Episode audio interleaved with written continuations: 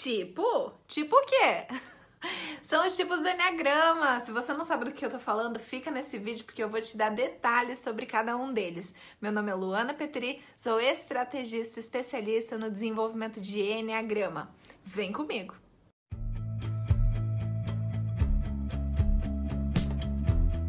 O Enneagrama é uma metodologia de aprofundamento sobre os tipos de personalidade que existem no mundo.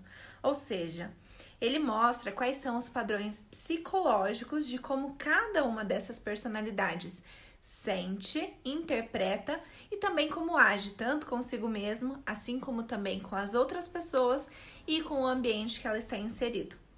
Nesse vídeo aqui, eu vou te apresentar um breve resumo é, sobre quais são essas tendências comportamentais de cada um dos tipos de personalidade, que são nove no Enneagrama. Lembrando que o Enneagrama é a metodologia mais completa que você vai encontrar de análise sobre personalidade humana, justamente pela sua profundidade na análise. Por isso eu recomendo que você assista o vídeo onde eu falo sobre o que é Enneagrama e como é que funciona a análise sobre as personalidades. Que eu vou deixar o link abaixo aqui na descrição, combinado? Começando então pelo tipo 1 do Enneagrama, que é conhecido como o perfeccionista. O tipo 1 é a personalidade onde tem maior tendência em desenvolver a facilidade de detectar erros e perceber possibilidades de aprimoramento.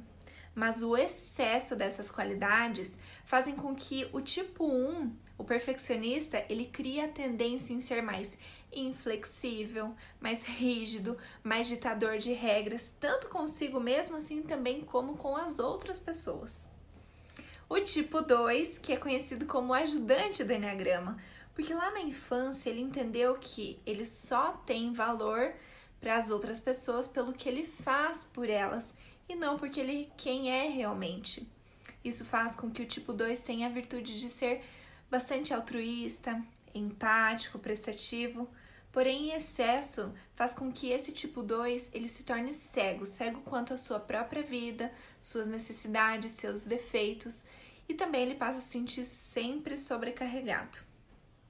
O tipo 3. O tipo 3 é conhecido como workaholic do Enneagrama, porque ele está em constante busca pela admiração das pessoas. E ele busca essa admiração não por quem ele realmente é, e sim por aquilo que ele tem ou conquista. A qualidade mais evidente do tipo 3 é a facilidade que ele tem em se adaptar a pessoas e a ambientes. Porém, o excesso dessa habilidade faz com que as outras pessoas tenham uma imagem que o tipo 3 ele usa muita máscaras, que ele é um pouco falso e que também ele demonstra frieza emocional. O tipo 4 do Enneagrama é aquele diferentão. Ele gosta de se sentir autêntico, de se sentir único, ele tem muitas habilidades criativas.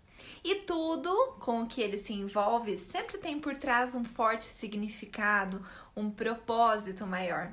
Porém, o excesso dessas habilidades pode fazer com que o tipo 4 ele se torne mais instável emocionalmente, mais melancólico. Por quê? Porque ele se apega demais ao que falta ainda para ser melhor. O tipo 5 é conhecido como nerd do Enneagrama. Ele é uma personalidade que preza muito pela sua própria privacidade e também pela tentativa de compreender o mundo de uma maneira teórica. As principais qualidades que o tipo 5 ele apresenta é a capacidade de ser analítico, de não ser impulsivo, ou seja, ele tem a facilidade em não agir no calor da emoção mas o excesso dessas qualidades pode fazer com que ele se isole, ele seja mais frio emocionalmente e também tenha dificuldade em manter relacionamentos profundos. O tipo 6, que é o perfil mais comum do mundo, é o precavido. Ele busca constantemente sentir-se seguro e apoiado pelas outras pessoas. Suas qualidades incluem o enorme radar que ele tem para detectar e antecipar erros, problemas mas o excesso dessa qualidade faz com que ele seja ansioso, paranoico e bastante inseguro, tanto em confiar em si mesmo, assim como também em confiar nas outras pessoas. O tipo 7 é o aventureiro do Enneagrama. É a personalidade que tem um espírito livre, um jeito bastante espontâneo e divertido de viver e também de encarar a vida. O tipo 7 tem uma grande habilidade em positivar ambientes. Ele sempre consegue focar nas oportunidades de satisfação e também de sentir prazer. Só que o excesso dessas habilidades pode fazer com que o tipo 7 desenvolva a dificuldade em se aprofundar na raiz dos seus problemas. Ele tem maior dificuldade também em manter o foco, em terminar tudo aquilo que ele inicia.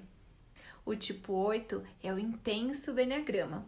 Ele demonstra bastante poder pessoal e confiança em si mesmo. É o perfil que tem grande facilidade em assumir problemas e resolver eles de maneira muito ágil. Só que o excesso de toda essa intensidade faz com que o tipo 8 seja visto como uma pessoa agressiva, impulsiva e até mesmo controladora. Já o tipo 9 é o mediador do Enneagrama. Ele, ele se sente responsável por manter a paz dos ambientes entre as pessoas. Ele tem grande capacidade de mediar situações e pessoas conflituosas. Só que o excesso dessa virtude faz com que o tipo 9 seja visto como bundão, como preguiçoso, como acomodado em meio a esses conflitos. Tudo isso porque ele gosta de manter a paz dos ambientes. Gostou desse vídeo? Então se, se inscreva no canal, dê o seu joinha e acompanhe os próximos vídeos. Até mais!